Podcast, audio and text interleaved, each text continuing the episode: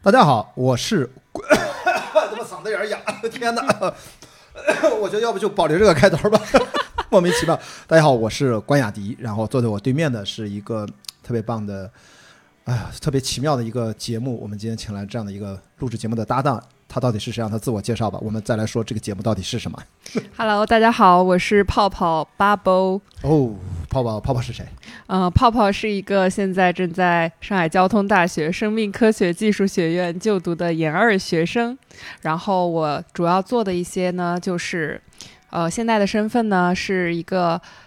研究生的同时，也在做一个小小的校园博主，然后比较爱聊天。跟我们关老师机缘巧合认识了，然后我们就聊着聊着，想开始一个对对谈。是的，然后这个对谈呢，其实是未来是想有一系列这样的挺奇妙的思维碰撞的对话。对然，后呃，我顺道如果第一次听到我的声音，呃，我跟泡泡一样，其实是校友，是同学。他是硕士生，我是博士研博士研究生，嗯，然后我还我们俩都还在读。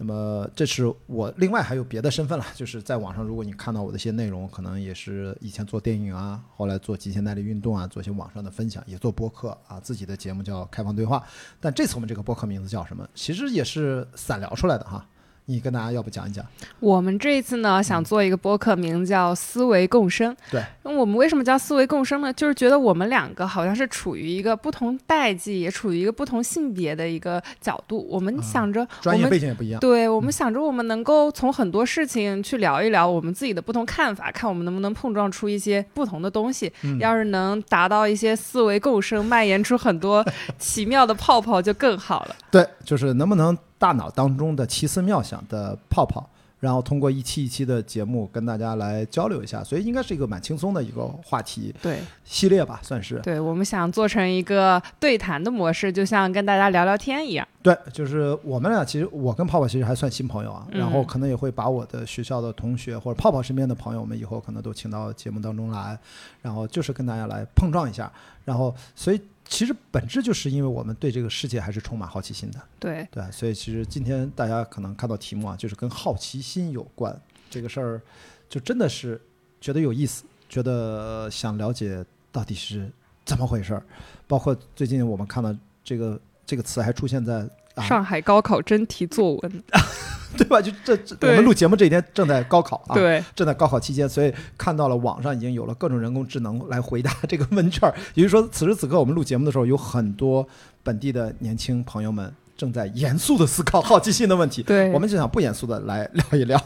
我们的好奇心到底是什么样子？嗯，或者对这个世界真的就那么需要我们的好奇心吗？其实还是我们需要，世界并不需要。这个答案可以慢慢聊一聊。对啊，到底好奇心是什么？嗯，我觉得对于我来说，好奇心就是我想探索的欲望。就包括我今天来录播课，然后我在学校里今天想试试这个，想试试那个，就是好奇心。嗯包括对学习也是，你从小到大，你看到你蚯蚓从泥土里跑出来，然后你去观察一下，这也是好奇心。嗯我们对这个世界就是很好奇。如果想回答一下刚刚你的问题的话，我觉得是我们需要好奇心去探索这世界。嗯，其实世界不在乎我们。世界应该在乎吧，但是我们对他来说太渺小了。嗯，我我在想，好奇对我来说，可能一切都是要生发于一个很简单的一个情感，就是我觉得这个事儿，我觉得这个人有点儿意思，你知道吗吗？就是就引才会引发我的好奇，然后他真的觉得有意思的时候，这个好奇就会转化成我的行动，而不是一个停留在我的一个转瞬即逝的小念头层面。所以我总会觉得这个事情足够有意思，这个人足够有趣，我就会去了解一下、探究一下。哦所以你觉得我好奇，好奇我吗？跟我搭播客。对，所以毫无疑问就是肯定好奇啊。就是首先毫无疑问，咱先不说性别的差别，嗯这个倒还好。我身边当然认识很多女性的朋友，但是足够年轻啊。我其实没有跟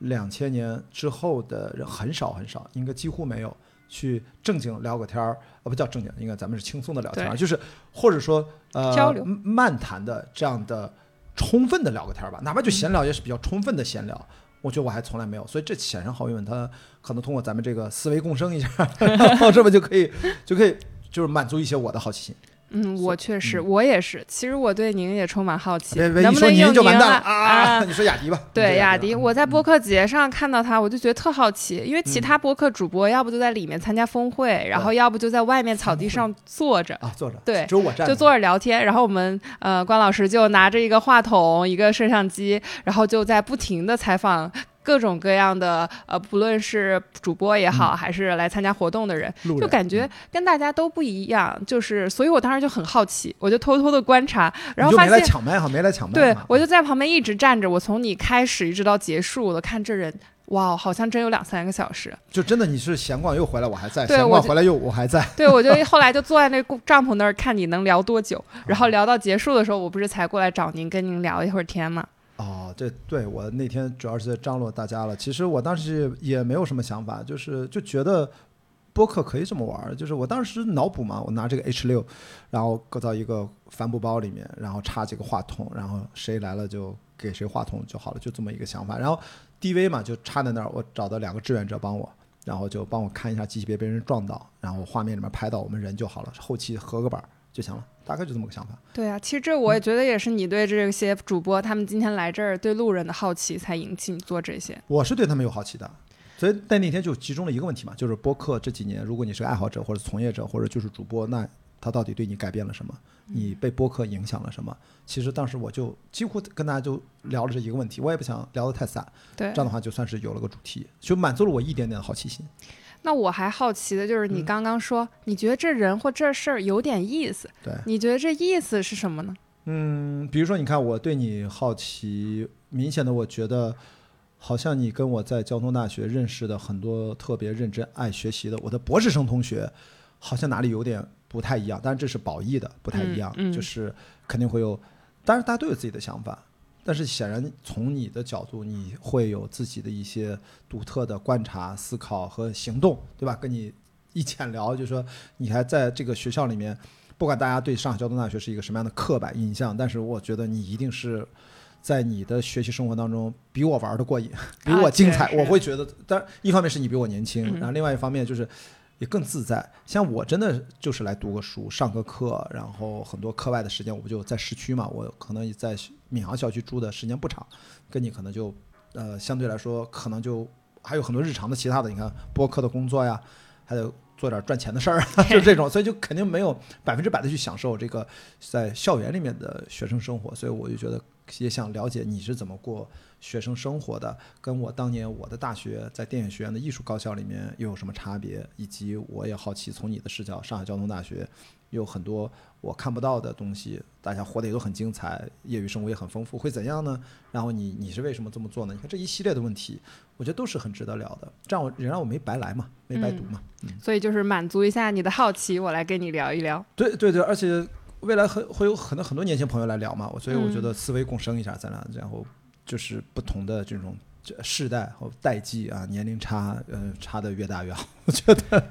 我年能龄差聊到一块儿的越大，对。好奇的点越多。对啊，所以说你那天只是对吧播客的好奇，那你还有什么觉得你天生的好奇？比如说遇到我之后是产生了更多好奇吗？还是怎么样？我遇到你真是太好奇了。首先，嗯因为你给我的第一印象就是戴着白框眼镜，然后穿个粉红色的裤子。然后我当时想说，哎，这人是关雅迪吗？一下子没有认出来，因为当时我在播客节的时候，旁边有女生说这是关雅迪呀、她说我以为关雅迪是那种封面上的硬汉，然后一定要穿一个健身速干服，全身皮肤黝黑，然后那种眼神犀利的样子。但其实真人其实还挺活泼的，感觉很像台湾电视里面的综艺主持人的感觉。吴宗宪，对，哎，吴宗宪加蔡康永一起。因为我这个已经是历史目前最白，因为这个最白，就是因为从上上岸到现在，呃，小一年了嘛，养了可久啊，然后就就完全没有这种长时间的户外，所以我的现在大家看到我好久没见我，说你怎么那么白？你以前视频里面拍的照片不是这样？我说对啊，我就是一晒就黑，不晒就白，所以现在我对自己的肤色都。过白我都觉得有点受不了，我说我自己现在就是一个小白脸儿，我受不了，对，太受不了。那粉裤子呢？哦，粉裤子是这个是这样，就是你哦，你今天穿了个上衣是粉色的，就是对，粉色是我特别喜欢的颜色，巧了，因为我从来没有觉得粉色是属于女生的，我经常嗯夸张的讲，我说我要把粉色从女生手里面夺回来。因为我一直觉得粉色是男生的颜色，或者说真正的这种像我性格稍微的有点粗枝大叶的直男，其实是越直男越适合粉色，嗯越雄性气质越适合粉色。粉色从色彩心理学上来说，它其实代表着活力、生命力、旺盛、热情、动感，而且呃，包括对世界的好奇心。这种东西它绝对不是大家都是什么芭比娃娃，然后那种不灵不灵小女生喜欢那种啊、小小什么花边裙子那种粉色。其实我觉得是特别 girly，对吧？就是嗯经常说的女孩子气的粉色。我说这种颜色，它其实被大家刻板印象，其实只是从上世纪六十年代。这是消费主义兴起啊，其实在推广一系列的产品的时候，是一些商业化和怎么说呢？是在卖产品的时候，慢慢的推给大众的一些印象。但是我刚才提到的这些粉色心理学、色彩心理学角度，那可是可能几千年来，大家对这种颜色从来其实粉色更适合男生。但是我们因为都活在自己的时间尺度内，你可能是两千年出生，我可能也是上世纪七十年代末八十年代出生。我们在这个过去几十年里面，好像粉色就属于女生的。嗯，没有，我觉得从我的认知看了很多书，对过往的历史的了解，其实完全男生可以穿的很好，而且我验证了，我作为一个普通的直男啊，就是我好像穿粉色就没有失败过，嗯，好看，不是好像就是他不会讨厌，他嗯不会让人觉得很怪异，就是你哪怕从刻板印象会觉得男生穿粉。他要不是个 gay，就是要不然让，或者他要不是搞时尚行业，其实没有啊。我我还有一种就是过去十年，从一四年往后，我在国外，特别是欧洲，我们嗯山地运动，嗯，大部分我这个年纪的叫中年大叔啊，嗯其实都是粉短裤，是一个非常普遍的穿搭的，而且上面都是羽绒背心或者穿的那种冲锋衣，就是我们在山上奔跑，都是呃短裤配羽绒背心，羽绒背心跑的时候是在自己的越野跑背包里面，嗯然后一停下来穿上羽绒背心或者排骨羽绒，下面都是短裤，而很多时候短裤都是粉色的，所以这个东西我见了太多太多了，所以你也可以说。等于这种，我刚才说什么色彩心理学，那都是扯淡，都是我后来看了书一些自我的合理化。但实际上，我从肉身上观察这个世界，去了不同的国家，以欧洲为主，这个事情很自然。对我也觉得，那些真的不是什么同性恋啊或者 gay 或者怎么才会独有的审美，绝对不是。那些大叔都可阳刚了，都我觉得应该就是就是一个直男吧，所以他们的审美没有问题。我觉得放到我身上，我觉得没有问题。但我觉得你穿粉色也很好看，这个好像也不矛盾。对我现在其实听下来，我最大的感受就是，其实大家喜欢什么颜色，穿什么颜色，就是按照自己喜欢就好。哦，你还是粉色的头发，对啊所以我就觉得，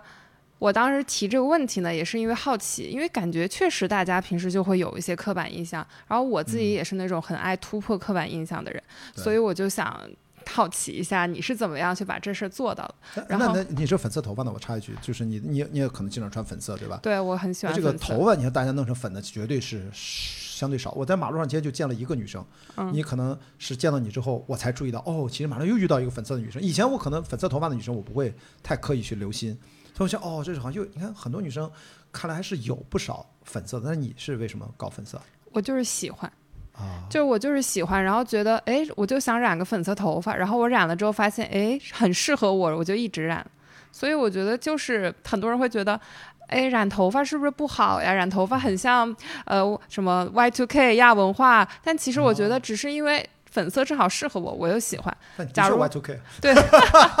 假如你觉得紫色头发，你之前不是也染过紫色吗？如果你觉得紫色头发适合你，你就可以一直染紫色。其实我觉得就是找一个喜欢的东西放自己身上，哎，还挺合适，那我就一直这样做。对，所以你看这个好奇心，你也可以说成我就是觉得我很好奇粉色跟我搭不搭，对反复测试，反复测试，到现在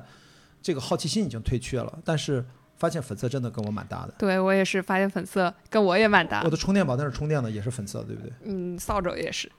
那个扫帚倒倒倒不是我选的，但是在我的学生宿舍里面，我的三件套还有很多生活的小物件儿，我都觉得可以是粉色的。还有一种可能也是因为越是大家有这种刻板印象，我越是借用这种刻板印象，嗯就觉得我可能有时候太直男了。嗯、我觉得直男不是一个什么特别好的褒义词，特别是在当下，直男或者跟直男癌相联系，其实经常风评不是很佳，你知道吗？所以我觉得可能过旺盛的雄性荷尔蒙对我而言，可以用一些借用大家这个刻板印象。一，我有自己的理解，大家不知道我的理解，大家会用刻板印象来看我也没有关系。为什么呢？因为它可以中和，某种程度上可以平衡一下我身上过多的雄性荷尔蒙带来的那种过于直男，可能反而让大家觉得这个人有点傻不愣登的或者怎么样的。我也没有替直男辩护的意思，但是我觉得通过这样的一个搭配，大家会反而觉得，嗯，至少来不及用刻板印象来用直男的刻板印象来套我，他会发现，哎，这个雅迪为什么除了穿白眼镜啊，戴个白眼镜，穿个粉短裤之外，还有戴着个呃手链儿，红色的，啊，是 Red Line。就是我那天在那个成都南路跟朋友喝酒，遇第一次遇到硅谷回来一个工程师，见我第一面，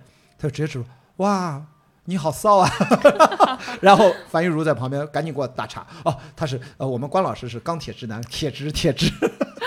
对。然后我觉得这个就是可能就中和一下吧，嗯，我显然就是我的气质，大家一看还是还是蛮直男的，我觉得，嗯。觉得大家太多刻板印象了。其实一个人到底是不是直男呀？包括自己喜欢什么样的东西，我自己觉得是顺其自然的去追求自己喜欢的模样也好啊，形形态也好啊，包括一些配饰也好，就是因为大家太多的附加概念，会让我觉得，哎，你穿成这样是 A，穿成这样是 B，所以才会让大家形成太多的印象。所以我觉得，就我觉得啊。个人观点，想染什么颜色头发染什么颜色头发，想穿什么颜色衣服穿什么颜色衣服。对，而且其实如果你有好奇心，想去试一试这个东西适不适合我，就是你自己迈出来去改变自己形象很大的一步了。你对觉得生活当中最大的 好奇心，给你自己做过什么样的探索？我觉得做播客对我来说就一个很大的探索。然后我之前还去。咖啡店打过工，因为那个时候大家都在保研啊，卷那些东西，然后我觉得很对我来说已经很疲惫了。然后我们学校当时整个大风气就是大家为了绩点啊、保研，为这些东西非常的让人。压力，然后我们当时大四的时候可能就要去实习了，有些人就赶紧抓实验室实习做毕设啥的。我当时就投了一家我最喜欢的咖啡店，做简历 做到了五点钟，然后去那家当端咖啡厅、咖啡店打工做简历做到五点。对，然后那你也很卷。对，不，你真的很想得到这个工作。对，然后我就去那家咖啡店当端盘子小妹了。哦，对，端了多久这个？端了两三个月。哦，那也是要天天去吗？嗯，一周去四天，然后一般都是从中午十二点到下午七点这样，然后我们就每天很开心啊，就是在那儿虽然洗盘子、端咖啡是最后才学怎么做，但是你每天在那个地方，你就觉得心灵比在学校里要宁静很多。就觉得我每天坐在这儿看着来来往往的人，他们看书，或者是他们处理他们的工作，有只狗狗过来散个步，然后就觉得很舒服。因为你那个时候其实是相当于找到了让你觉得平静的一种方式。嗯，对，这是我自己满足我自己好奇的一种方式。哇，这种其实还蛮难得的，因为我在你这个年纪的时候，我去社会实践，我如果没有记错的话，大学一年级、二年级。哦，比你还年轻啊！那时候我在电影学院，我是每周末在北京一个叫普尔斯马特的超市，我在里面每天站八小时啊，上午四小时，下午四小时，然后卖破例无糖香口胶，就是一个无糖口香糖，新出的，当年很时髦。嗯，我要不停的说那一套词儿，站在那儿一直推广，然后赚五十块钱吧。那个年代五十应该还蛮多的吧？嗯，就是一个周末，如果你两天都来的话，能赚一百。嗯，但是问题这个活儿不是每周末都能给我。嗯，然后可能一个月就去两次，也就是说一个月能多赚两百块。我那个时候可能一个月生活费是五百块，可能因为这两个周末去两次的话，能能多赚两百块吧，大概这样。所以你看，其实也没多少钱。那是一九九八年、九九年的样子。你看那时候我大概十九二十岁吧，啊，其实也是算。就是除了我们拍作业、拍短片的团队协作的，也算社会实践，也算专业学习。但是这个是纯把自己扔到社会上，站在那儿不停的推广卖口香糖。所以你当时是为了赚这笔生活费吗？还是？呃，都有啊。就是一个是从来没有参加过社会劳动，嗯，这个听这个词儿很奇怪。社会劳动，感觉好像要去，嗯，就打工。我没有打工，我也是。那个是不是你的第一份打工？对，是我的第一份。我的第一份打工就是站着卖口香糖。嗯，后来还干过别的，我都不记得了。发过传单什么的，好像都都干过。那你经历还挺多。但其实确实这件事情对你来说是你挣到第一份桶金。对，然后啊，如果说第一桶金，那得到两千年，我第一单活开张，因为我不觉得我去打工叫干呃干活赚钱。呃，真正的干活赚钱第一单活是二零零零年，我回青岛，跟着我的大师兄范东阳，美术系的大师兄，当时他开广告公司当老板很久了，然后，呃，我的老师推荐我去给他当呃制片，但是他一见我觉得我人不错，就直接让我做制片主任。我哪做过制片主任？就等于我第一次接商商单市场上的这种不是打工了，就是给我要带一个团队的，嗯要完成一个项目的，是七天在青岛拍青岛电视台的新台的视觉 logo 的宣传包装片，让我回家乡青岛当制片主任。他觉得我回家认识的关系也多，的确我当时认识一些朋友能够帮我，然后就直接让我当制片主任。当然还有一个老制片主任带着我。嗯哇，我从来没有想到我一下被委派了这么大的重任，我还蛮感激他的。那是我的第一单活儿，你知道片酬是多少吗？三千块钱，所以那算是我的开张的第一个，算是我接的第一单社会上的活儿。那你很很羡慕，因为我觉得你才二十几、二十岁出头。二十岁出头，对。所以我就说，我们这个行业和专业就是扔上去，知道扔到社会上去混去，七天赚三千块钱，其实也蛮辛苦的。而且呢，最后跟大家实话实说，真的啥都没捞着。为什么呢？一千三百块买了一个飞利浦九八八，一个超长待机的手机，那是我人生的第一个手机，买了我的第一张电话卡，一直用到现在二十多年了，没有换过号。然后因为回青岛，当年有个词儿叫漫游费。啊，漫游费好贵，啊，七天打好多电话，电话费居然一千块钱左右，天价。这真是我时代完全不懂的东对西。我也不懂。然后呢，等于这就两千多就没了。最后其实我没落几百块，等于得了一个手机，交了个电话费，为中国移动做了贡献，那就这样。嗯，我的第一桶金，我好像就你别这么说第一桶金，听着太吓人了。大家第一桶金一般指的都是赚一大笔钱，你那我这就一小时十五块钱。你这不叫第一桶金，你这感觉第一杯咖啡也就这个钱嘛 啊嗯那是，但是我觉得确实对我来说是一个很好的人生体验吧。啊！对对，我也是体验，我对。因为我觉得很多年轻人都很想去开咖啡店。这其实我当时去这家啊咖啡店实习，我？也是因为实习完了。实习完了之后觉得，嗯假如我变成了一个富婆，我可以考虑去开一下。我看你其实做了很重要的一件事情，就是越早去做，越会打破一些想象，是一个祛魅的过程。就是我们对 fancy 脑子里面有很多美好的想象，其实你去做了，你会有新的视角。对，一开始想去咖啡店打工，是因为觉得我每天都能跟大家有一个很近的接触，然后我做咖啡师会很开心。然后结果你真正的进入到店里去做这样的工作的时候，当然会很享受。跟客人交流和去把咖啡成品端到客人手里的瞬间，但是其实更多的是你需要去处理店里的呃卫生啊，然后去处理一些盘子啊之类的 这些事情，包括存货呀等等，就是其实鸡毛蒜皮是很多。然后你也会知道运营一个店的成本要多少，然后这件事情有多少个地咖啡店因为一时兴起开了一堆，然后到时候全倒了。其实你也会考虑到这个问题，然后我就觉得。没有足够的激励和资本的话，还是不要去开咖啡店。哇，所以你看，大家可能也觉得，你刚才是不是也很好奇？觉得我两千年的时候，我那时候二十岁出头就赚了三千块，那我先给你除魅了。其实我没捞着多少钱，但是我我干了活，我交了电话费，我还落了个手机啊，也不差，还剩个几百块的零花。但是远远不是你想象的那么美好。这个过程嗯赚钱，我惨到什么程度？人家欺负我是小孩儿，然后虽然你是电影学院科班毕业的，还没毕业呢，三年级学生而已，然后人家欺负你，然后各种刁难你。当然我长得也很学生样，也很乖，嗯那个时候你很乖吗？就刚嗯、嗯好吧，大家想象一下，反正那个时候就是一看就是一个毛头小伙子，然后看着有点书生气的那个感觉。居然我在那个片场拍摄，因为各种的，不管是我的错误也好，我没有经验也好，可能一句话说的不到位，或者没有懂一些所谓的叫江湖规矩啊，嗯，让一个化妆师吧，都能够把我气哭了。我真的在那掉眼泪，巴巴在那掉眼泪，就是他，就叫呲呲到你啊，或者说也不叫骂你了，就是就是你小孩什么屁孩都不懂，你让我去，我他妈才不去呢。但如果他不去的话，我的职责就出现了重大问题，就是等于那边片场要拍，我们需要化妆师过去，他居然不去，嗯，他可能就算欺负人吧也好，可能我也跟他道歉，最后只能我跟他道歉，然后我就特别委屈，然后把他送过去，我就叭叭在那掉眼泪，你知道，就是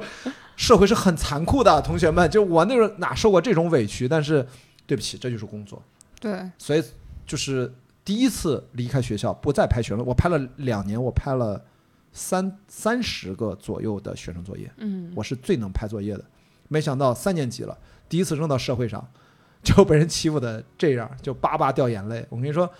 但没有办法，但是我我那时候就已经知道了，就是这倒不叫什么江湖之险恶啊，这就是成年人，就是可能那个化妆师可能就是我现在这么大，三十多岁，还没我那么大呢。嗯可能就是你这么大，你看我还比你小，嗯他可能就觉得捏你一下，你活该你，这可能就是你犯了个什么错，其实也没多大事儿。但是他可能就就就是，其实也好吧，就是你现在会觉得感谢他，就是你看我第一单活儿，嗯感觉好像当制片主任了，别人回来同班同学都不知道我被拿捏，对吧？都会觉得哎呦，冠迪哈不是一个书呆子，嗯老是班里面考第一名，其实拍作业也是最多的，哎，出去赚钱也是挺棒的。但其实没有人知道你 在外面也吃亏，也不可能跟家里讲，可能就是我还是我感谢我范东阳，就是我的大师兄，就对我特别好，嗯而且后面活儿一直带着我，一直让我当制片主任。而且那时候就告诉我说啊，有些坏毛病不要跟他们学啊，就是我现在都很记得他，所以我觉得这是我的第一个老板。所以如果说就是对这个社会经验的好奇，就是跟对老板很重要呀。就是虽然中间也会有挫折，但是我发现我遇到的几个老板都对我很好，也算我的幸运。嗯，我也是，我觉得要满足自己对于某件事情的好奇心，光想绝对没有用，一定要去尝试。就你对什么事情好奇，你就去试一下。你做了之后，你就知道这件事情嗯它到底是什么样。当然不是说那些很危险的事情啊，我说的是你自己好奇的人生体验。就比如我当时第一段实习，正式去实习的时候，我也是，我以前都不知道职场是什么样的。虽然可能我读了研究生才开始实习，然后我记得我去实习的前一天，我还跟我妈说：“我说妈怎么办？我就要工作了，我感觉我还没有准备好，我还是个宝宝。”哎呦呦呦，这个词儿大家很熟。现在我觉得好多人都说这我还是个宝宝宝什么叫我？我真的就跟我妈这样对不起啊，我要跟大。家讲，我面前可是一个一米七七的宝宝，这么大个儿的，一米七七啊！你呃你在你在你的小红书上页面说都是公布你的身高体重的，我记得是嗯一米七七，六十公斤，六十公斤。大家这是一个 别别，巨婴不至于，这是一个好大一坨宝宝呀，一米七七的六十公斤的一个宝宝哦，所以你看你说这个话就会更搞笑一点。对，所以我就觉得，如果你有什么好奇的东西，你就是要步出去看一看。哎，我就是今天不是正好高考嘛，其实嗯我自己碰到一些，其实我以前本科的时候也会有呃学妹学弟过来问我某些事情应该怎么做，无论是说我升学保研，还是嗯。说呃在学校里一些社团尝试。嗯。其实我最大的感觉就是，大家其实对这个世界的好奇心太饱满了，嗯。其实很多很多。那你就是应该在你好奇的时候去尝试，不要觉得说什么我在大学多嗯。参加一个我好奇的活动会影响到我考试的绩点，嗯。或是我多参加一个这个活动会影响我今天作业没写完。我觉得这些东西都是次要的，就是在你保持学习的同时，你就是应该打开你自己的眼睛，去感受这个世界，去多激发好奇。好吧，你这突然激发了我另外一个一直好奇很久的问题。你这样跟大家预告一下，我们其实后面还有一个同学也是跟你同一年，嗯，两千年出生的啊。对，然后 那天咱们闲聊嘛，因为那那是我也是我跟我一起小组上课的同学，就是他都真的很好奇，但那个话题没有展开。今天正好在节目里，我想问，就是他也问到你，我也很好奇，我我就跟他一样，就是你为什么那天就突然聊到跟他观点截然相反，就说你都觉得没有必要谈恋爱，或者说你不想谈恋爱，这是我我我突然意识到这可能是非常有代表性的一个问题，但是。但那天因为咱们在走路嘛，就来不及展开。正好今天哎，咱们时间还慢慢，能不能满足一下我的好奇心？就是现在出生两千年的这帮年轻的朋友们，是不是很多人像你一样？或者我先不管别人，就是你怎么就？因为那天你还说了一个词，用在自己身上，我我其实我我不想认同的，就是你说自己是母胎 solo。嗯，天呐，哎是是是是这个词儿，是这么说哈，对对对叫这个词儿我没怎么听过。那怎么我我觉得应该不应该放在你身上？但你一定有你的理由吧？所以说嗯不管它叫什么。我真的很好奇，到底是怎么着了？您现在 就不是？你看我用您，就是有点讽刺。北京话说到您的时候，如果不是真的尊称，就是有点儿，你知道吧？有点小讽刺，就是嗯您这都已经二二二十三岁了，怎么就就母胎单身到现在，然后还觉得就不应该谈恋爱？天呐，我太好奇了。我就是没谈恋爱，我觉得我的经历。不知道现在有没有年轻人跟我一样啊？我从小到大都是在高中之前好学生，就爸妈都觉得你不要谈恋爱，然后我们认真读书、认真学习，然后加上我那，个时候认真学习不好吗？对吧？然后我那个时候又没有早恋，没有早恋，没有早恋，一点都没有早恋。我跟你说，我高中、我初中同学跟我说跟我表白的时候，我当时想说，你的 QQ 号是不是被你好兄弟盗了？哦，QQ 表白啊对，然啊，后我当时想不是说。面对面啊。对，然后我说你号被盗了吧，然后就太好笑了，然后就再也没有然后了。然后高中的时候，对他这幼小的心灵造成了直接的创伤。我也很创伤，我都不知道发生了什么。然后就可能这个意识比较懵懂，我从小就比较假小子，嗯对我身边男生都把我当哥们这样。因为你个儿太高了是吗？对对对，而且我那时候比较壮嘛，然后就你那时候多高？那有我我我初中就一米七几了，对，然后同学们，我初三才一米六五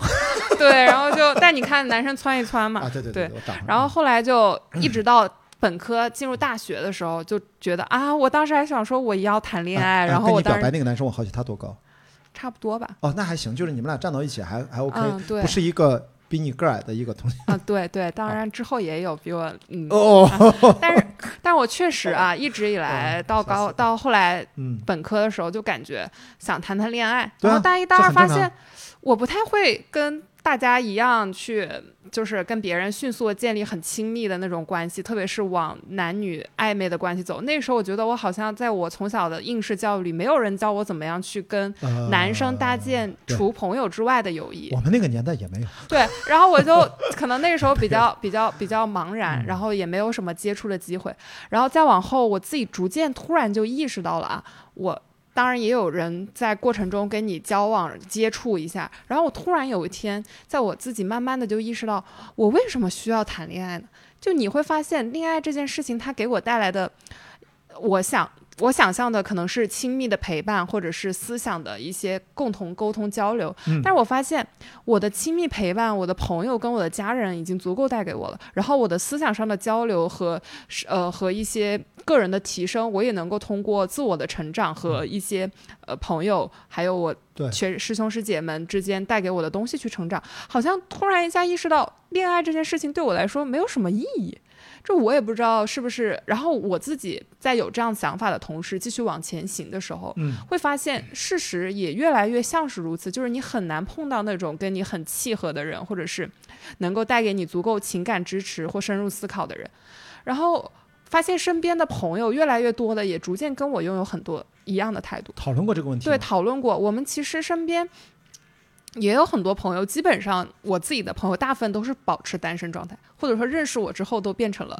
坚定的单身主义者。就是你，你这影响影响因子很大呀。就是我感觉可能我自己就比较比较独立，然后我可能就会觉得，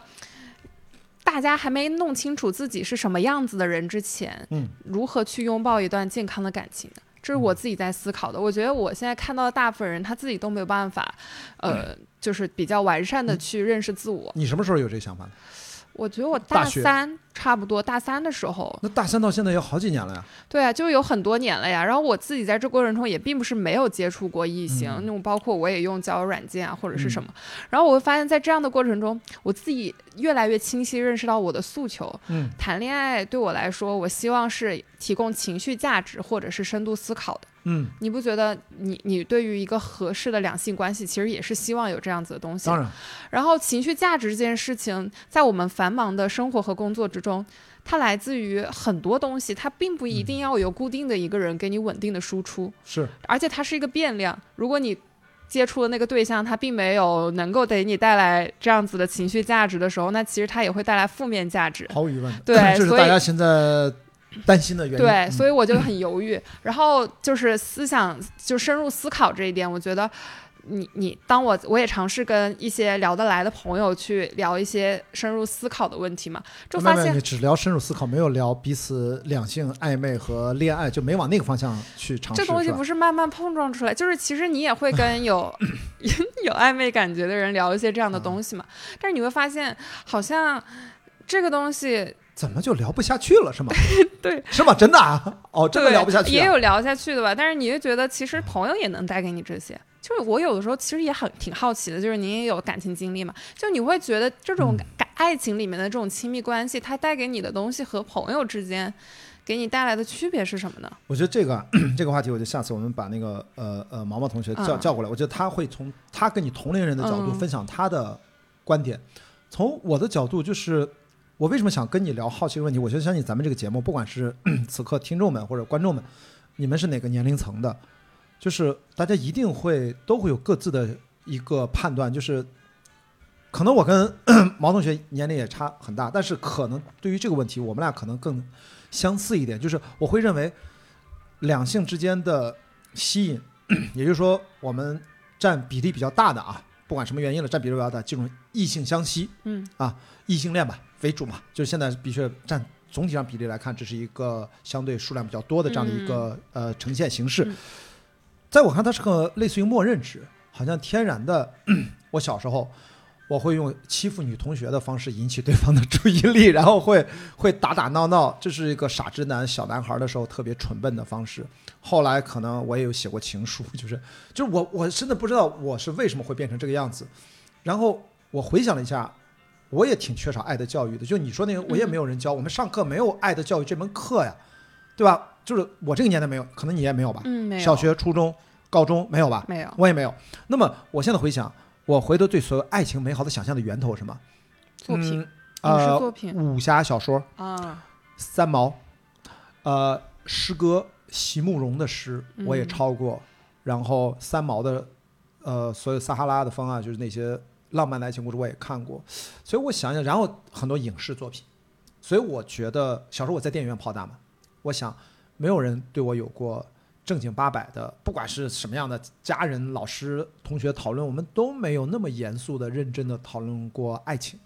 但是我们是通过一些间接的影视作品的影响，所以给我造成了一个默认值。我就觉得，如果你喜欢一个人，应该去表达，希望能跟他花更多的时间在一起。但是你提出了一个真问题，真的，你提出了一个真问题，就是这个感情为什么不可以被别的取代？如果有可不被取代的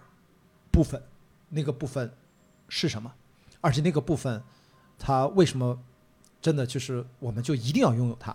不拥有它，为什么必然会成为我们人生的缺憾？我觉得这真的是一个真问题。好像我很容易回答，但是突然你在表达你的时候，我突然认识到这个问题好像也不是那么容易回答。所以就是回到你你自己，真的是发现目前呢，这个从大三有这个想法，到现在你是研究生二年级了，嗯这好像已经过去三年了，嗯四年或者怎么样的，就是这个想法它是逐渐的坚定，还是也有有过这种怀疑自己，或者说在左摆呃左左右摇摆？我其实越来越坚定，因为嗯我也是三毛读者，我也很爱撒哈拉故事。我觉得没有人说对自己对一个美好的爱情没有美好的想象，但是我自己在逐渐的过程之中会意识到，你自己的理想是在逐渐步入现实的，就是你其实，在现实生活中很难找到一个跟跟你共鸣的人，然后你就会觉得，那我既然没有找到。我为什么还要去硬要让自己去谈恋爱，或者是在面对一些简单的生理冲动、crush 之类的也好，我为什么要投入这么多时间、精力和成本去做这样一件不一定能够给我带来足够回报的事情？其实我自己会有一点这样想，因为我自己可能就是因为没有谈过恋爱，所以会把这件事情看得比较就是比较重也好，还是就是觉得是初恋还没有发生也好啊，我就是会觉得投入不一定。嗯，有有结果呀，嗯或者是觉得这是一个风险度很高的事情，而且就是大概是这样，所以就会觉得越来越觉得没有什么必要要去谈恋爱。哇，其实我觉得你这个想法，我听上去，我其实跟好多好像当下的一些社会讨论的年轻人的问题是越来越就凸显。其实这应该不是你一个人的想法，对吧？对，嗯，那大家都愿意觉得自己一个人活着挺好的呀。你你你自己现在也有很多提供个人娱乐的一些措施，然后你平时可以跟朋友出去玩。就算是一个没有朋友的人，这个互联网时代也为我们提供了太多一个人可以自我满足的东西了。所以你会觉得，呃，我跟另外一个人去建立爱情这种东西是否真的有必要？我自己也一直在想这个问题。还有一个我自己的观点啊，就是我嗯觉得人在没有成为一个独立清晰的个体之前，你是很难去跟另外一个个体达成紧密点、紧密的、紧密的一个关系的。嗯就我自己都没有认清我自己想要什么，那我这个时候再去跟别人在一起啊，或者是怎么样，其实我觉得是对彼此的不公平。嗯，所以我自己在这个过程中更希望先认清我自己是个什么样的人，把自己。呃，完备起来之后，我才能更好的拥抱和爱。我也不抗拒爱和拥抱的，嗯因为我自己学生物的，我从呃本科就被传递一些知识，我就知道人与人之间的荷尔蒙、一些激素是我没有办法控制的。其实是基因，他们为了自我的延续，对我知来操道我们的人类啊。道金要斯的书我们是要看一看，自私的基因还是要看一看的啊。对，但是确实是会有这种你说 crush 啊、冲动也好是，但是但对你而言，你是可以看穿这个，对我而言，我是拨开 crush 的背后看到了，真相，我会强制 自己强制冷，就是我会让自己冷静去思考这件事情对我来说嗯到底有没有，就是你是真的喜欢他吗？你们两个如果呃去进行一些关系的后续，他会变成什么样？然后每次想到这些东西之后，你就会觉得好疲惫啊。然后你就觉得我自己把这些时间跟精力花在我自己快乐的事情上，会不会比两个人在一起更好？所以其实我有的时候说我自己虽然是母搜，但是我自己觉得啊，母搜，我们这是一个母搜，对，这是一个缩略语，是母胎对 solo 的。哦，天哪，我我听懂了，我居然听懂了。你你成长了。我成长然后，其实很多年轻人说有五六段恋爱，他们真的成熟的知道怎么样谈恋爱，他们谈的恋爱真的算数吗？其实我也保保保持一个好奇啊，我不抗拒爱，但是我会对他们这种恋爱的形式和杯面式爱情保持一个问号。杯面式爱情就是我们什么爱情？杯面，就是之前韩国还是我们本哦科的，时候，杯面泡面对，就大概一个泡面的时间，大家在一起的爱情。杯面式爱情，我第一次对听说。就是其实嗯我们本科的时候特别多，因为当时大家高考毕业了之后到大学都想谈恋爱，你可以看特别迅速看到班上两个人在一起了，然后牵着手，然后在学校里哦他们在一起，过一段时间分手了。所以我有时候觉得他们这样是真的处于一个知道怎么谈恋爱的一个状态嘛，我啊，会还这是杯蛮杯面式的爱情的就比较其中一种快速的快速的恋爱嘛，速食的爱对，速。食爱情。嗯，就我觉得可能还是我对于爱情这件事情的追求比较高，所以其实你并没有否认爱情，我不否认爱情，啊所以你也并没有我真的说，好奇，哎，回到了今天的主题，好会给我奇出题。没有，我真的很好奇 就是我不否认嗯爱情啊，但是我确实好奇他他凭什么让我做出这样的选择呢？就是我觉得去谈恋爱对我来说是一个特别重大的决定，那爱情它为什么会让我做这样的选择呢？我也很好奇。我我我觉得大家一定不要误会，就是我们今天做这个什么思维共生，嗯感觉是第零期啊，就是绝对不存在说我年纪稍微长一点，对对我要来不是不是来来来来，哎，对，或者说把我想的就就认为是某种标准或者怎么样，我我真的我真的不笃定，嗯，所以我才会好奇你这个问题，嗯。而且我我刚才也非常坦诚的回答你的那个诘问，嗯，你也不知道，呃我。就是如果你认真的去思考它，我突然意识到我没有做好准备回答这个问题，嗯我需要想一想。我希望在下一期节目咱俩录制的时候，对对，可以，我真的要去认真的想一想，我我觉得我要回答这个问题，但是嗯抱歉啊，听众朋友，就是靠我的这点儿聪明劲儿，小聪明吧，我突然意识到我不敢贸然的去轻易的接泡泡的这个问题，就是爱情到底是什么，以及它当中的是到底是什么是人和人之间不可替代的、嗯不可被其他形态的亲密关系所取代，无法被其他所取代的，就是友情啊，或者是你刚才说的所有的亲密关系，为什么偏偏是爱情？那么爱情到底是什么？我觉得这个问题好像我以前应该很轻松的就能回答你，但是我突然意识到，因为你是有备而来，你是在过去大三以来这三四年，好像这个事情对你还是认真思考了很多，所以我我不想轻易的去做什么回应啊，我我稍微记贼一下，让我好对好好的消化一下。但是这也正是思维共生，我们俩做这个对话内容的一个初衷。对我就是碰撞一下其实很好奇，嗯，因为我如果特别笃定的给一个答案，其实我觉得反而是有问题的。嗯，我我现在只能跟你讲，就是在成长过程当中，你看我刚才是受了一些文学作品、影视作品，而且就是也是一个普遍的好奇心。嗯我会，我现在也没有感觉我天然的对，呃，我小时候有暗恋过女生，真正的初恋都到大学了。那我觉得你如果一定要说起来，那是荷尔蒙的问题，它会让我们在十八九岁、二十岁的时候，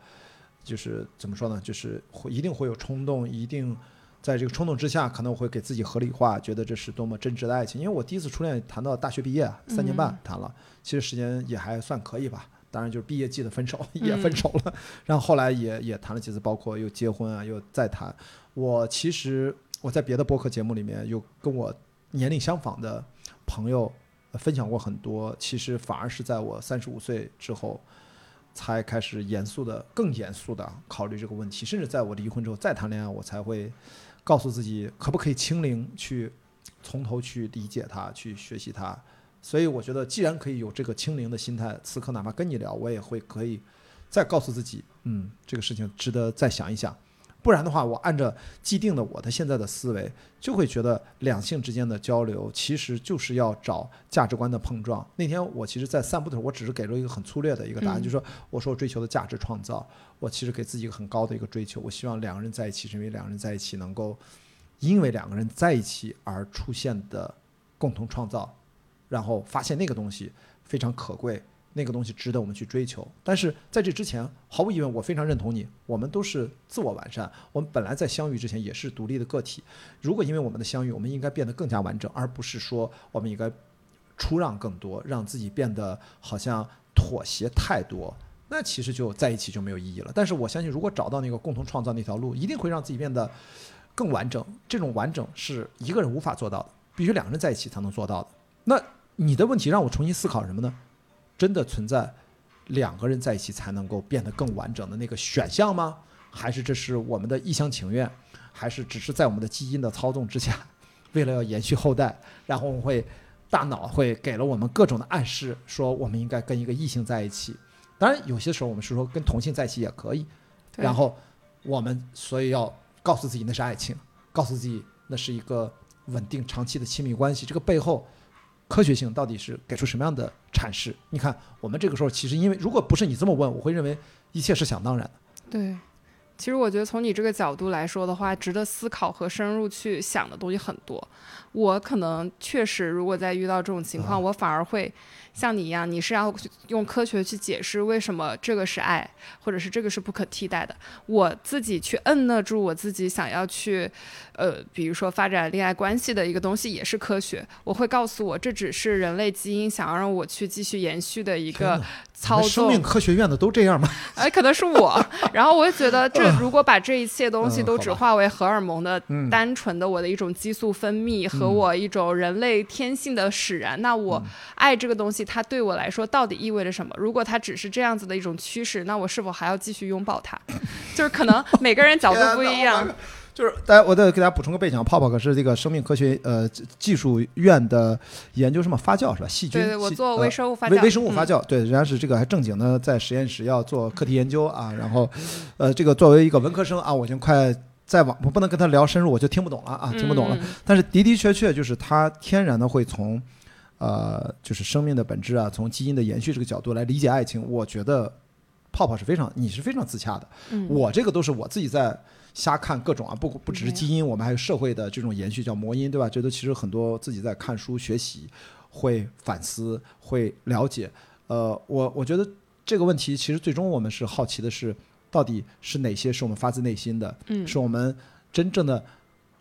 自认为的主体意识吧？我们告诉自己应该去追求更有价值的东西，还是说基因操纵我们在影响着我们，还是说超越基因是社会，是一些社会的为了社会的发展的需要，一些外在的对我们的呃个体的要求啊，甚至某种程度上会变成规训。到底是什么？就是说哪些是发自我们内心，真正是我们的内心需要，还是被包裹成糖衣炮弹，让我们觉得这就是我们天然的需要？我觉得，哇，能问出这个问题，天哪！聊着聊着我真不是轻松的聊天我觉得聊着对聊着变严肃对，了突。然变得很严肃起来了。轻松一点，轻松一点。这个问题我们可以聊到之后再慢慢聊。但是我真的，你现在明白，这真的是我的一个好奇心，就是啊，泡泡是一个不谈恋爱，但我现在至少大概明白了，你不谈恋爱绝对啊嗯，不是不谈，是还没有遇到呢。对，你看你并不抗拒，你只是说你的就是有自己的要求和标准，但是且没有弄明，不是，其实也自己没有弄明白这件事之前，也不想轻易的去开始，所以我还是想，我也接受谈恋爱这件事，只是我希望弄明白了再去做，也希望对方也是一个弄明白的人，或者愿意一起去弄明白的人。但是现在太多人都不想跨越思考这个过程，就可能直接就是，哎，我相上你了，然后就这种，你你不会碰到这样的人吗？我当然会有遇到，可能有遇到过，呃，我不管是自己，我会觉得，就是我我大概理解你的意思，就是 crush，或者你突然嗯。觉得一个女生很有好感，我一般会，现在我作为一个嗯。成年很成年了，已经都中年了，那我一般会告诉自己，等个一周，嗯。这一周之后，如果只是普通的 crush，我就过劲儿了。嗯。所以我经常哪怕不用一周，一天两天可能就过劲儿了，都不用那么长。嗯。但是如果一周之后，我还想见这个女生，还想跟她见面，还想跟她聊天，我觉得她应该多于那个 crush，嗯所以我再去表达，我觉得再去跟他建立更多的链接可能会好一点。但是要知道又怎样？因为可能人家对我没有感觉，或者大部分时候是这样，对吧？人家我觉得这样挺好，人家没觉得我很好呀。然后或者有时候聊天聊不下去啊，或者 timing 的问题，就是嗯刚好不适合，不管是大家彼此的背景啊，还是各方面，其实 match 不到一起，那我我都要接受，所以我会呃，相对现在我觉得已经过了那个就是第一眼，愣头直接上呃，不是就第一眼的那个嗯。感受很重要，但是不能因为第一眼的感受马上做判断，应该这么讲，啊就是你第一眼的判断很重要，但是第一眼的判断再重要，不要因为第一眼的判断马上做决策和行动。我从男生的角度，我觉得可以稍微的 hold 一下，嗯。然后把那些外在的你说那些荷尔蒙的干扰，让它自动退散和去除一些。如果你真的觉得它引起你足够的好奇，那应该值得多了解一下吧。然后，但这并不一定指向什么浪漫关系和嗯谈恋爱，那可能会因为这个机会，你哪怕交一个很好的朋友，嗯也是这样开始的，也是这样开始的。关老师教您如何哎，别别别别，不敢叫，一叫关老师，我 还看讽刺我啊，又讽刺我哎，啊！您您啊您看看这哎呦，事儿你又开始您了，哎呦我 不行，大概就是这样。啊我还没有想到，居然聊到了爱情这个话题，聊得我突然一下很沉重。哦天哪，我们本来是轻松聊天，哦，爱情对你是沉重的，我本来以为是个轻松的话题呢。轻松相对轻松。如果要聊得很深入的话，就就变沉重了。我感觉这是个，哎，嗯说说点轻松的，就是能不能就是这种啊、什么样的跟你表白的男生觉得特别傻，然后就被你直接 pass 掉了，就这个很轻松吧？对，就是咱不说具体人名，咱不八卦谁，就是你遇到这怎么可能呢？你想什么呢？你就你就直接就把他 pass 掉，你肯定遇到很多你的跟你搭讪追求你的男生肯定很多嘛，对吧？这个好，你看就还行，你看这中国人的谦虚啊，这是中国人的谦虚还。可以吧？哎，对对，这就背后就意味着哦，too much，too much。OK，呃，这个有吧？你随便挑几个让你实在应该从自己记忆当中说完就跟马上忘掉，是什么奇葩遭遇？跟大家讲讲啊，就让这些直男们去引以为戒，好吧？嗯，这可以吧？我觉得最尴尬的就是那种完全就是跟你完全没有什么交集，然后突然跑过来跟你说什么？说，我可以加你个微信认识你一下。然后我说，嗯一般这种情况我就嗯有的时候会加吧，然后等到后面次数多了，发现这种很无聊人次数多了，我一般都说我不方便，我有对象或者是怎么样。但是一开始加的这些人，他就硬聊，你知道这件事情上什么叫硬聊？就是硬跟你聊，就是小姐姐，你今年多大？我觉得你好漂亮，我想跟你聊天。然后或者是呃，我觉得你呃健身特别好，你能不能教教我，或者怎么样？我脑子里当时就会冒出一个惊叹号，就是嗯，你在干嘛？就是有一种不自然的感觉，你知道？就我不知道你会不会这样直接的去找一个陌生的，或者是平时跟你有些许交集的人要联系方式，但我觉得这种呃不不搭建任何聊天基础、社交基础的直接搭讪是最直接被 pass 的，嗯，因为这就意味着，当然人用外貌吸引别人很正常啊，但是这种太粗鲁了，你可以创造一些跟对方。接触的机会啊，然后或者是一些话题在慢慢深入，而不是直接上来就觉得。是的，对我刚来交大的时候特别震惊，就我有一啊天去参，加交大不是以直男众多而著称吗？巨无语，就是那啊天我去参加学校活动，我才刚来一两周吧，然后就有个男生就就参加我们什么春秋场月活动，然后男人跑过来跟我加微信，然后就就说呃他是田径队的什么什么，然后就聊一聊天，然后我也说我说我喜欢健身怎么样，就聊两句。后来我说我喜欢去 A 健身房健身，他说那健身房有什么好的呀？又不能脱衣服。然后我当时想说为什么要脱衣服？他说嗯、呃他说不会吧，这你都不知道。然后我当时就不知道，对啊？男生他他的意思就是说，能脱衣服就是能展现自己的身材。然后我说啊，不会吧？然后他说，呃，不然你到这个节这个这个参观节过来散步干什么？大家不都是想单身想找对象吗？然后我当时就大震惊。哦，他就把自己的想法强加到别人身对，上，而且啊他就是很明显的像是狩猎或者是就是搭讪一样，非常明显的用这种方式去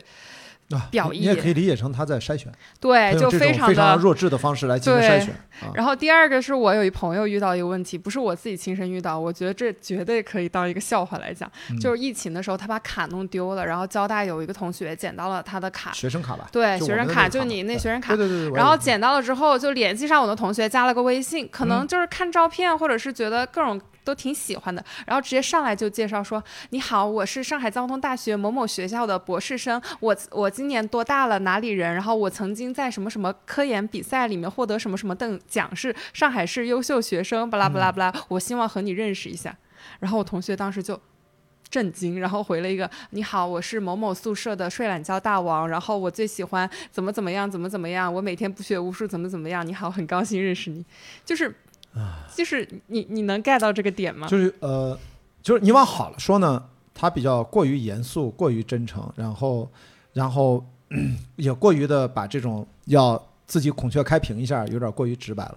但是你要往不好的说，就是他其实太生硬了，对吧？对，而且确实就是，其实人与人之间的交流，它并不是需要你有这些背景 title，或者是你介绍你自己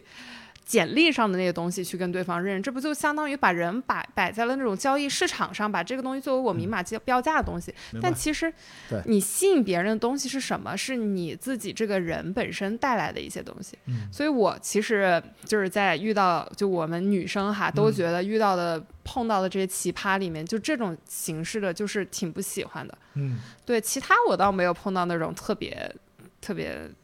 猛烈的或者是不舒服的那种追求啊，因为我比较冷峻，或者是我形象比较高大威猛，然后大家也不太敢过来。高大威猛的泡泡，确实，不是这个能不能给大家就是稍微的留点信心？就是这个已经批判了，批判了，有没有给你印象还不错的啊？觉得的啊确是还能深入的聊下去的一些正面的例子啊？啊，给男人留点这个基本的就是自我检讨完了，说点儿哎这个还表现的不错，啊，对对对，哇，你这样问我，搞得好像我很有感情经历一哎，样。对 你就是因为没有感情力，母搜但是你来聊一下，对，让我但是你之前好歹认识的人还是很多嘛。你看，跟你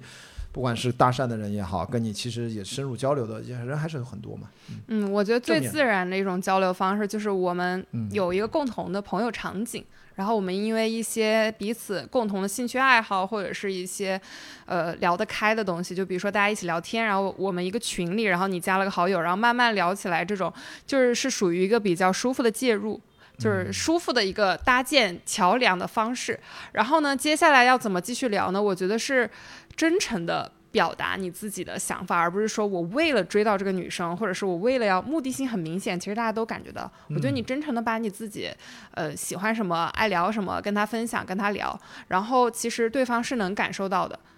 是，但我不建议一开始就太猛烈的去表达你喜欢他或者怎么样。其实大家最开始都只是当朋友去了解，你可以当一个我挺想当你好朋友的这样的，就是跟你进一步交往当朋友，这样慢慢的往深入吧。嗯，我觉得你问我这个问题真是太尴尬，因为我自己没谈过恋爱，你问我别人怎么追我，这不是很尴尬？没有这个，我觉得让大家知道，就是其实你绝对不要对你有什么刻板印象，就是嗯实际上你的很多的两性之间的正常的交往是都是有的。都是有的，对因为你刚才也说嘛，你并不是说一定要我有一种什么样的就是截然的要排斥什么或怎么样，只是因为的确那些你看有表现的是比较糟糕的搭讪或者建立联系比较生硬，那其实正常的男生如果听到我们的这个这个节目当中，哪怕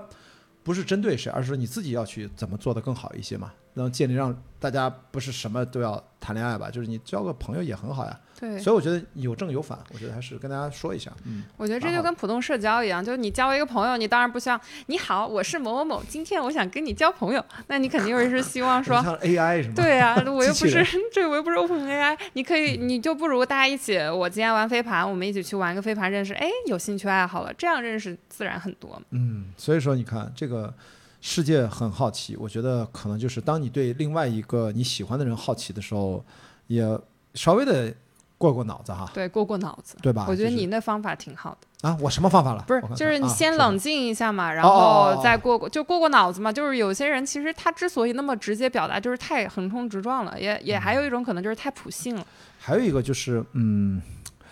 我这个可能我不知道是我的想法对不对。如果我喜欢一个女生，我突然意识到，因为我上一段分手的时候，我在航海嘛，我写了很多信，嗯，但都是电子邮件了，因为我那儿海上没有信号。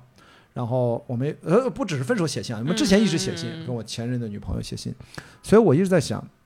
如果再喜欢一个女生的话，我现在都是微信嘛，就是我一直想，呃，回到我的呃中学时代和大学时代，那个时候我写很多信的，嗯给家里面写信，那时候也跟我的呃初恋女朋友不是谈了三年半，也写信，所以我觉得就是越是在大家随时可以发一个邮件，可以发一个短信，一个语音，呃，一个就是信息吧，就是我觉得可能是不是我就应该整理一下自己的想法，然后把它用语言的方式充分的表达下来，哪怕敲在电脑里面，把它用文字回看一下，这是不是我的真实的想法，表达的是否清晰。当然，我并不是一定要矫情的说你要再哎找一个信封，找一个纸、啊，嗯你愿意画更好。我觉得挺好，写下来写啊，嗯写下来，因为手写的时候跟你敲电脑我们手眼协调和内心的想法又不一样，没准又嗯可以再改一改啊。就是我想表达的就是，嗯，就是因为已经进入到你这个阶段，你已经进化到说，我真的达到我那个要求，我才会开始一段恋情。那对我的刺激就是，我之前在航海是因为客观原因，我没有信号，嗯然后只有一个卫星流量的邮件，只能发纯文字。嗯然后我们只能这种发邮件，其实也可以实时通信了。他收到邮件给我回，我也能马上收到，但只只能是纯文字，图片都发不了。但是我就启发我，如果现在我就是用一个电子邮件也可以，但是我是手写的，我也可以把这个用快递的方式把信递给他，让他知道这是我真的认真想过的事情，我的表达。但是那种表达也不要特别 aggressive，就是过于的侵略性。但是真的我也意识到我们之间可能。哪些合适，可能哪些还不够足够了解。我觉得是不是也可以做一些，哎，这比较中国传统啊。其实大家都会比较礼貌的这种克制的去表达，是不是会好一点？我的想法是在没有进入到这个人可能就是比较熟，可能很有趋势发展为恋人的情况下，我建议还是不要以这样会给人很有负担的方式进行。啊，就是因为因为你们才在了解，或者是没有进入到大家都心知肚明、快成了的那个时候，你用一个长文字，不管是微信长文字、长邮件还是手写，对其实是会让对方感觉到很大的压力的对。但是如果你们两个已经彼此有共鸣了，或者我们一开始就是以一个书信的方式进行一个往来的话，那倒是 OK 的。就是不要太给对方压力。其实大家之所以会有的时候微信聊天，是因为都轻松一点，显得自己没有那么认真，这样受伤的时候不会太难受。因为我看到，因为有的时候我我当然我希望要，我觉得你的提醒非常对，嗯就是避避免那种过于让别人负担感。push 啊对对对那种感觉。，我是因为看那本那个《始于极限》啊上一千赫兹那本书，啊他们就是书信往来。哦我也是看，我其实我在航海的时候，跟我很多老朋友，我们就有很多的这种长邮件的通信啊，是老朋友啊，就是嗯，男的也有，就我都在写。就是我嗯想说的，我有这个想法，真诚有这个呃，就是不只是局限两性关系才会嗯写信。其实我因为环球航海刚好我就买了那个流量，就是我没法跟大家交流，那我就写写信嘛。的确，我收到了很多回信，包括跟我姐也有通信啊，就是我的家人也有，朋友也有。之所以这个事儿，当然我跟你表达举的例子就是，我已经比如说跟这个女生认识一段时间了，交流了很充分了，我嗯突然觉得有些话真的就是已经没法见面的时候能聊清楚的时候，但是我也并不是说要通过一封信要把什么窗户纸捅破，嗯倒不是这个意思，我只是说有些东西可能是一种很好的表达形式，就是文字，它才能承载文字的表达，是这个意思。很赞同。我我的语言是一种感觉，嗯但是我总觉得语言这个东西它就无法准确的表达，或者我分开语言承担语言的部分，文字承担文字的部分，我是这个意思。嗯所以可能并不在于篇幅有多长，嗯，但这种这种这种感受就可以了。哪怕哪怕就觉得，嗯哪怕写这封信也不是为了，千万不要误会，咱们一定要干嘛？我就我我觉得这个都可以含在里面。我就在想，思考这个问题，就是我们应该建立尽可能多的，越是科技越发达，我们有的时候不要完全把过往的一种东西全部就彻底丢掉了，有的时候在合适的时候拿回来一些，是一个很好的补充吧。我当时就我就会有这么哎，这个想法。我也是，我从小嗯学的时候就开始写信，给我爸妈也写，给我同学也写，我一直延续到我本科的时候会，当时大家高考完嘛，各奔东西，我还会给我好朋友寄信，对，然后出去旅游也会寄明信片，到现在为止啊，我给我每一个朋友送生日礼物的时候都会写一封信，就我很认可你你说的那个点，文字它承载的意义和价值，它就是一直在那个地方，不管我们现在能用 AI 帮我们写情书也好，让它帮我们写作业也好。哈，一键生成，对写封情书来对夸，它永远都没有你自己真诚。其实它最后蕴含的东西是你自己的那一份真诚。嗯嗯，所以我觉得，如果你现在真的有很喜欢的人的话，未尝不可在你们处于稳定恋爱关系也好，或者是快表白的时候试一啊，这。些都没有，这还没都都没到这份儿上。我只是突然想到了这个文字的载体，其实可以让彼此更多的交流出一些不一样的质感，还是、嗯质感很赞同。对吧？就是嗯因为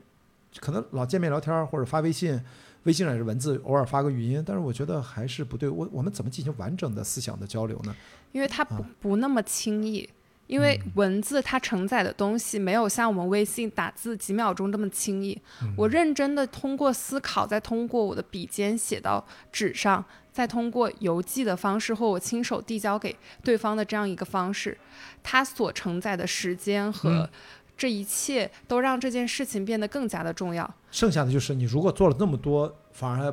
能够可让别人不会觉得有过多的压迫感，或者是那种不舒服的感觉，这就是另外一个问题。其实这个事情嗯是挺、挺麻烦的，对，挺确实难的。，其实这还挺好。我觉得这个点，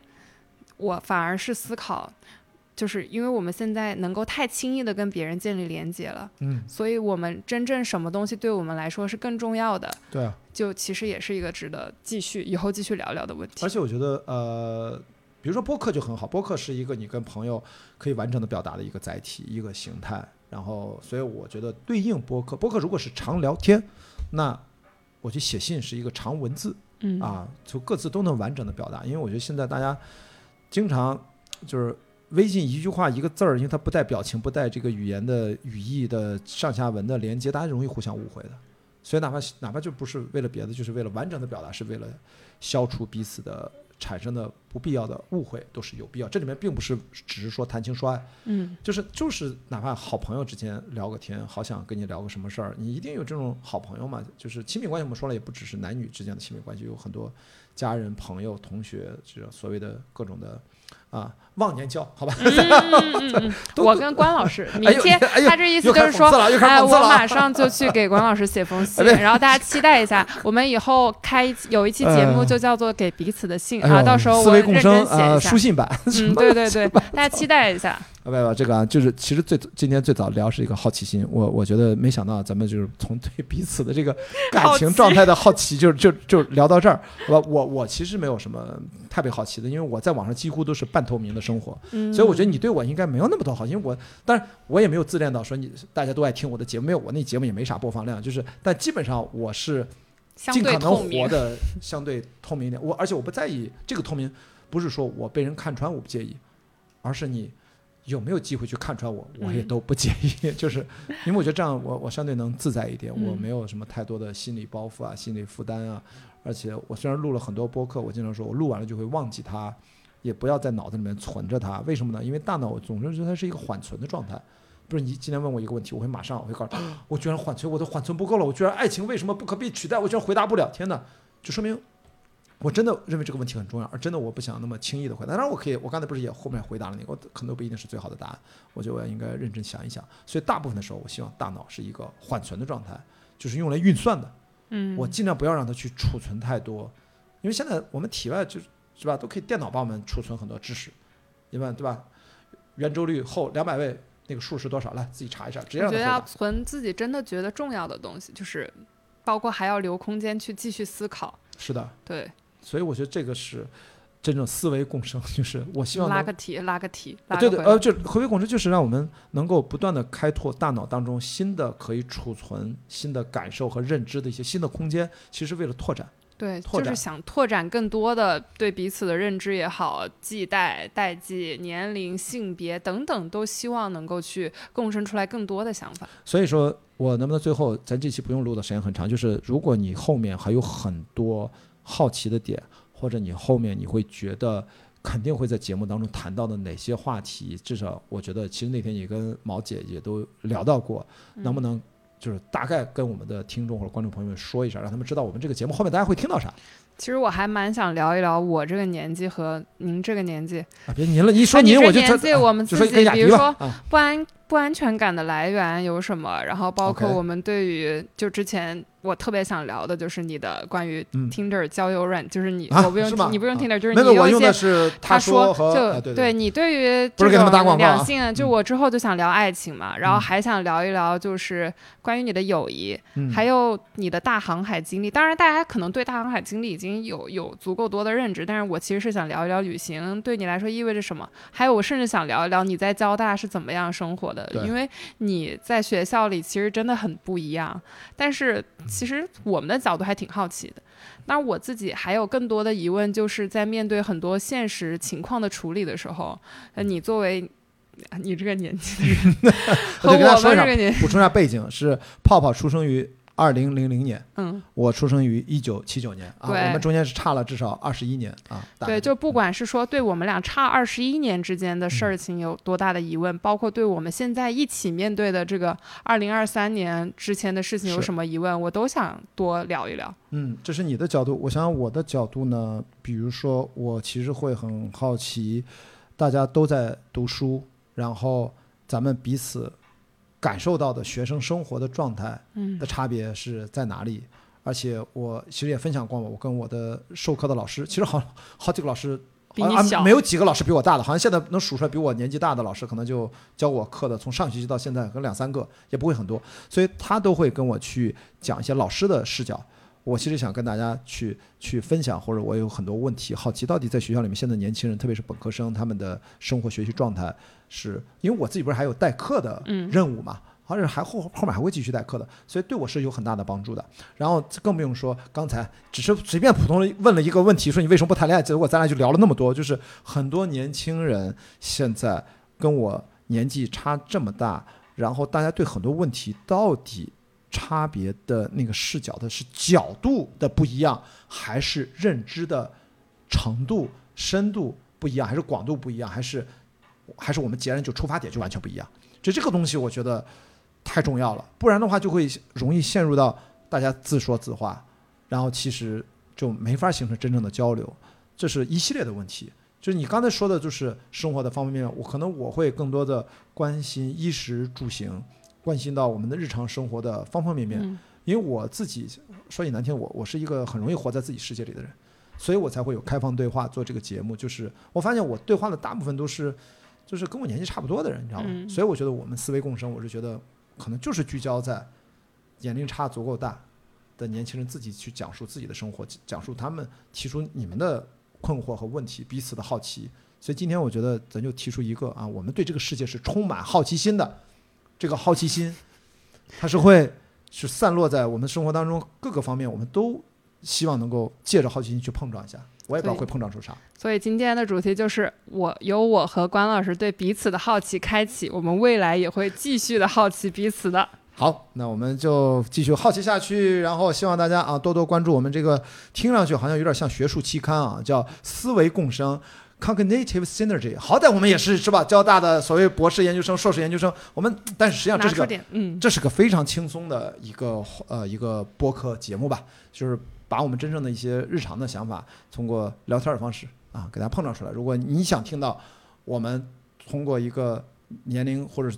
性别、专业领域差别那么大，想碰撞的话题，你想听到什么，也可以在评论区告诉我们，好的，然后我们来也共创一下。思维共生一下。好，那今天跟泡泡我们算是思维共生第零期啊，就算开个头吧，跟大家就嗯聊到这儿，我们也不要聊太久。好，那我们下期节目再见，拜拜拜拜。